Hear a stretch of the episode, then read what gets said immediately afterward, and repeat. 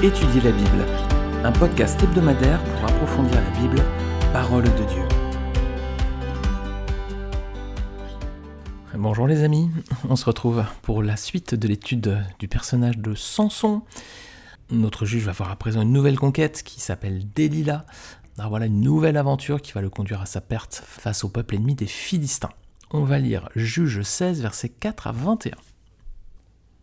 Après cela, il aima une femme dans la vallée de Sorek. Elle s'appelait Delilah. Les princes des Philistins montèrent vers elle et lui dirent Flatte-le pour savoir d'où lui vient sa grande force et comment nous pourrions le maîtriser. Nous l'attacherons pour le dompter et nous te donnerons chacun mille cent pièces d'argent. Delilah dit à Samson Dis-moi donc d'où vient ta grande force et avec quoi il faudrait t'attacher pour te dompter. Samson lui répondit Si on m'attachait avec sept cordes fraîches, ne soient pas encore sèches, je deviendrais faible et je serai pareil à un autre homme. Les princes des Philistins apportèrent à Delilah sept cordes fraîches qui n'étaient pas encore sèches. Elle l'attacha avec ses cordes. Or, des hommes se tenaient en embuscade chez elle dans une chambre.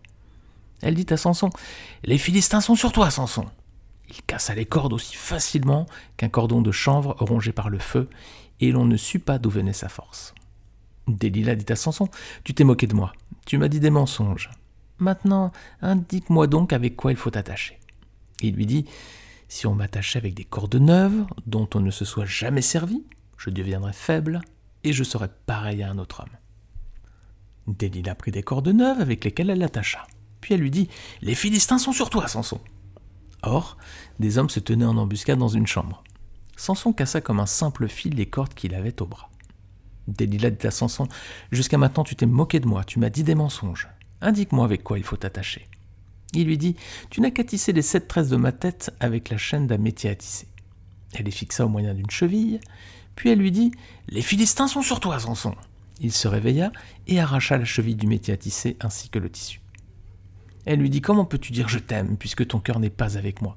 Voilà trois fois que tu t'es moqué de moi et tu ne m'as pas indiqué d'où vient ta grande force. Comme elle était chaque jour à le harceler de paroles et à le pousser à bout, il perdit patience au point de désirer la mort. Il lui ouvrit tout son cœur et lui dit Le rasoir n'est pas passé sur ma tête parce que je suis consacré à Dieu depuis le ventre de ma mère. Si j'étais rasé, ma force m'abandonnerait, je deviendrais faible et je serais pareil à tout autre homme. Voyant qu'il lui avait ouvert tout son cœur, Delilah envoya appeler les princes des Philistins et lui en fit dire Montez cette fois-ci, car il m'a ouvert tout son cœur. Les princes des Philistins montèrent vers elle et apportèrent l'argent. Elle endormit Samson sur ses genoux, puis ayant appelé un homme, elle lui fit raser les sept tresses de la tête de Samson et commença ainsi à le dompter. Il perdit sa force. Elle dit alors Les Philistins sont sur toi, Samson. Il se réveilla et dit Je m'en tirerai comme les autres fois, je me dégagerai. Il ne savait pas que l'Éternel s'était retiré de lui. Les Philistins s'emparèrent de lui et lui crevèrent les yeux. Ils le firent descendre à Gaza et l'attachèrent avec des chaînes en bronze. Il dut tourner la meule pour le blé dans la prison.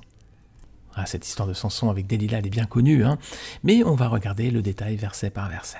Donc, verset 4, donc, on voit que Samson va aimer une femme de la vallée de Sorek. Voilà un endroit, Sorek, qui est en territoire philistin. Hein. donc, euh, Samson est encore parti chercher une femme en territoire ennemi. Le nom de Delilah, vous savez ce que ça signifie? Ça veut dire faible ou coquette. Voilà. Et en effet, hein, elle fait ressortir toute la faiblesse de Samson en usant de sa coquetterie, finalement. Alors, notez bien une chose ici dans ce verset 4, c'est la première fois dans le cadre d'une relation de Samson avec une femme que le mot aimer est utilisé. Avec sa première femme, il était écrit qu'elle lui plut. Juge 14, versets 3 et 7. Avec la femme prostituée qu'on avait vue dans l'épisode précédent, bon, là on comprenait qu'il s'agissait uniquement d'une pulsion sexuelle. Hein. Juge 16, versets 1 à 3. Mais cette fois, il semble avoir des sentiments donc pour cette femme, Dalila, parce que le verbe donc aimer est utilisé. Alors, trois relations, une seule fois le mot amour, mais on remarque quand même l'attrait hein, de Samson pour les relations qu'on va dire toxiques. Hein. On lui connaît donc trois relations, et parmi celles-ci, bah, aucune femme de son peuple. Hein.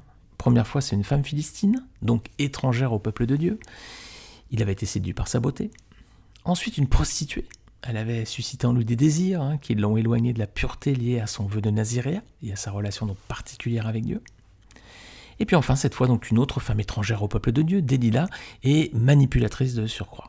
Des relations toxiques. Ses parents avaient bien raison lorsqu'ils l'avaient mis en garde. Juge 14, verset 3. Les parents de Samson lui avaient dit N'y a-t-il point de femme parmi les filles de tes frères et dans tout notre peuple que tu ailles prendre une femme chez les Philistins qui sont incirconcis? Voilà, la mise en garde des parents de Samson. Alors nous les amis, si nous sommes chrétiens, est-ce qu'on court pas ce danger aussi Est-ce qu'on ne se laisse pas séduire par la beauté apparente du monde? C'était la première femme de Samson, hein, il avait été séduit par sa beauté. Il n'avait même pas parlé avec elle, qui voulait déjà la prendre pour femme, séduit par l'apparence extérieure. Est-ce que le monde qui nous entoure, si nous sommes chrétiens, ne nous séduit pas aussi parfois? Est-ce qu'on n'est pas attiré par les souillures du monde comme dans le cas de la prostituée. Hein? Est-ce qu'on n'est pas prêt à nous livrer donc à cette prostitution avec ce monde? Alors la prostitution selon la Bible, hein, dans le Nouveau Testament, il y a cette image de et même dans l'Ancien d'ailleurs aussi, hein, cette image d'idolâtrie des autres religions aussi, des autres dieux, etc. Est-ce que nous, en tant que chrétiens, on n'est pas attirés donc par les souillures du monde, qu'elles soient liées à la débauche ou autre, ou aussi liées à, l'idolâtrie des autres religions? Et dans le cas de la troisième femme de Samson, est-ce que nous aussi, en tant que chrétiens, est-ce qu'on n'est pas manipulable et manipulé par ce monde qui nous entoure, au point de lui être soumis, hein, comme valet de Samson, et de nous éloigner de l'alliance que nous avons faite avec notre Dieu? Hein Nous aussi, en tant que chrétiens, il y a peut-être une image aussi pour chacune de ces femmes ici. Alors Dalila va essayer de piéger Samson à trois reprises, verset 4, regardez bien. Hein. Euh, maintenant, les princes des Philistins ont appris cette relation entre eux, donc ils vont faire une proposition financière alléchante à Dalila. Hein. Il faut qu'elle leur livre Samson, en échange, elle recevra 1100 pièces ou, cycles d'argent. Alors, l'équivalent en poids, selon les sources que j'ai pu voir sur Internet, c'est à peu près 16 kilos d'argent. Alors, c'est beaucoup, même pour l'époque, évidemment. Hein. C'est donc une offre très généreuse. Difficile à refuser, visiblement, parce que Dalila euh, se met à l'œuvre sans attendre ni négocier, même. Hein. C'est que elle n'a pas dit, oh c'est trop peu, ça. Vous avez vu l'homme en face, il est costaud quand même. Non, non, elle a accepté directement, donc c'était très, très généreux, semble-t-il. Alors elle va essayer de piéger Samson hein, par trois fois pour connaître l'origine de sa force et pour savoir comment le dompter. C'est ça l'enjeu à présent si elle veut toucher euh, la cagnotte, le gros lot. Alors, elle va essayer de le piéger déjà dans un premier temps par trois fois, ça va être trois échecs. La première fois, versets 6 à 9, donc Samson va lui dire bah, il faudrait en fait l'attacher avec sept cordes fraîches qui ne soient pas encore sèches. Bon, elle le fait, etc., mais ça marche pas. Premier mensonge de euh, Samson ici. Deuxième tentative de Delilah, verset 10 à 12. Alors cette fois, bah, Samson lui dit qu'il faudrait en fait des cordes neuves dont on ne se soit jamais servi. Deuxième mensonge, c'est un échec. Troisième fois, donc elle réessaie encore, elle, persiste. Hein. Bon, vous avez vu la somme en jeu aussi. Verset 13 à 14, bah, Samson lui dit qu'il faudrait tisser les sept tresses de sa tête avec les chaînes d'un métier à tisser. Troisième mensonge, échec là encore. Alors pourquoi Samson ment? On peut se poser la question quand même. Hein il aurait pu lui dire bah, qui, tout simplement bah, je te révélerai pas le secret de ma force, voilà, un point final, la discussion était close. Mais au lieu de ça, il préfère euh, bah, voilà, mentir, hein, s'amuser un peu, là, jouer avec elle. Euh, les amis, est-ce que c'est une bonne attitude? Un chrétien, en fait, ne devrait jamais utiliser le mensonge. Jamais. Et ceci pour deux raisons. Premièrement, parce que c'est interdit par Dieu. D'ailleurs, c'est le neuvième commandement, hein, Exode 20, voilà, il ne faut pas rendre de faux témoignages, donc il ne faut pas mentir. Donc Dieu a interdit le mensonge. Il a dit qu'il n'aimait pas non plus les, faux poids, etc., la contrefaçon, tout ça. Donc ne pas mentir, ne pas tromper les autres. Donc le mensonge, un chrétien ne doit jamais l'utiliser, premièrement, parce que c'est interdit par Dieu. Et deuxièmement, parce que c'est Satan qui en est à l'origine. Regardez ce que Jésus va dire aux Juifs. Jean 8, 42 à 45. Ils étaient en confrontation avec lui et se revendiquaient comme descendants d'Abraham. Alors Jésus leur dit, Si Dieu était votre Père, vous m'aimeriez, car c'est de Dieu que je suis sorti et que je viens. Je ne suis pas venu de moi-même, mais c'est lui qui m'a envoyé. Pourquoi ne comprenez-vous pas mon langage? Parce que vous ne pouvez pas écouter ma parole. Vous avez pour père le diable, et vous voulez accomplir les désirs de votre père. Il était meurtrier dès le commencement, et il ne se tient pas dans la vérité, parce qu'il n'y a pas de vérité en lui. Lorsqu'il profère le mensonge, il part de son propre fond, car il est menteur et le père du mensonge. Et moi, parce que je dis la vérité, vous ne me croyez pas. Alors ici, on a deux, éléments. On a tout d'abord euh, Satan, donc qui est le père du mensonge. Jésus nous dit, il n'y a pas de vérité en lui. Donc tout ce que peut vous proposer le diable, en disant, regarde euh, cette femme plutôt que ton épouse, tu auras peut-être une vie meilleure avec elle, elle sera moins compliquée. Hum, hum, hum, Mensonge, adultère, les amis, c'est un piège. Alors c'est un exemple parmi tant d'autres qui fait le lien en fait avec euh, le podcast précédent sur les relations sexuelles en mariage. Et c'est le thème un peu de, l'étude de Samson aussi. On voit qu'il y a beaucoup ce, rapport à la sexualité hein, qui est euh, perverti hein, chez Samson et du coup bah, qui va conduire à sa chute. quoi. Mais ici, ce qu'on voit donc dans les paroles du Seigneur, c'est que Jésus nous dit qu'il n'y a pas de vérité en, en, Satan. Donc ça veut dire que que ce soit sur les euh, relations sexuelles ou soit sous d'autres aspects, tout ce que le diable peut nous dire qui est contraire à la Bible, qui est contraire à la parole de Dieu, qui est contraire à la volonté du Seigneur, c'est faux, les amis, il n'y a aucune vérité en lui. Donc toutes les promesses qu'il peut nous faire de richesse, bien-être, vie meilleure, je ne sais quoi d'autre, tout ceci est faux, les amis. Faux, faux, faux. Il n'y a pas de vérité en Satan. C'est le père du mensonge. Donc deux raisons pour lesquelles le chrétien doit absolument fuir le mensonge, ne jamais l'utiliser. Premièrement, parce que Dieu lui interdit, et deuxièmement parce que c'est Satan qui en est à l'origine.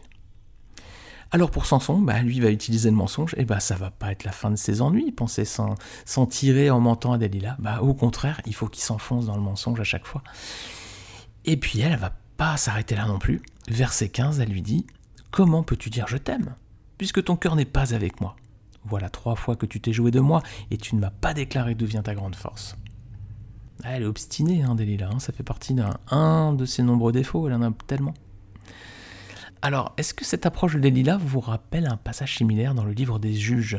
On a vu une femme qui a eu la même attitude. Il n'y a pas longtemps qu'on l'a vu. C'est la façon d'agir de la première femme de Samson lors du banquet de noces, lorsqu'elle a voulu connaître la réponse à l'énigme. Juge 14, verset 16. La femme de Samson pleurait auprès de lui et disait Tu n'as pour moi que de la haine et tu ne m'aimes pas. Tu as proposé l'énigme aux enfants de mon peuple et tu ne l'as point expliqué. Voilà, ici il y a un chantage au sentiment. Hein. Tu ne m'aimes pas. Voilà, comme euh, Dalila aussi, elle dit euh, Comment peux-tu dire je t'aime puisque ton cœur n'est pas avec moi? Et cette jeune femme dit Tu n'as pour moi que de la haine et tu ne m'aimes pas. Donc en gros, si tu m'aimes, il falloir que tu fasses ce que je veux. Chantage, manipulation, un peu quand même, non? Alors, verset 16, hein, si on revient à Dalila, donc j'en juge 16, verset 16, est-ce qu'elle va lâcher l'affaire? Non, hein Et bien donc voilà, elle va à présent le harceler pour connaître son secret. Regardez ce qui est écrit, comme elle était chaque jour à le harceler de paroles et à le pousser à bout, il perdit patience au point de désirer la mort. Alors est-ce que là encore, cette méthode vous rappelle un passage similaire dans le livre des juges vu récemment?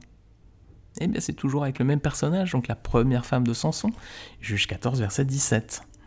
Voilà ce qu'on lit. Elle pleura auprès de lui pendant les sept jours que dura leur festin. Et le septième jour, il la lui expliqua car elle le tourmentait et elle donna l'explication de l'énigme aux enfants de son peuple. Voilà, ici, on ne parle pas de harcèlement, on parle de tourmenter quelqu'un. Ces mots sont forts quand même ici. Hein. Alors j'espère que votre conjoint ou votre conjointe ne vous a jamais harcelé au, point de, désirer la mort, hein, comme c'est dit dans le cas de Delilah. Ou j'espère aussi que vous n'utilisez pas non plus cette arme redoutable hein, du harcèlement, de, tourmenter l'autre. J'espère que vous n'utilisez pas cette arme dans votre couple au point que votre conjoint désire la mort, les amis. Voilà, j'espère que vous n'agissez pas comme ça. J'espère que vous n'harcelez pas votre euh, époux ou votre épouse hein, lorsque vous voulez quelque chose. J'espère aussi que vous ne faites pas du chantage ou sentiment, hein, quand on, comme on l'a vu là.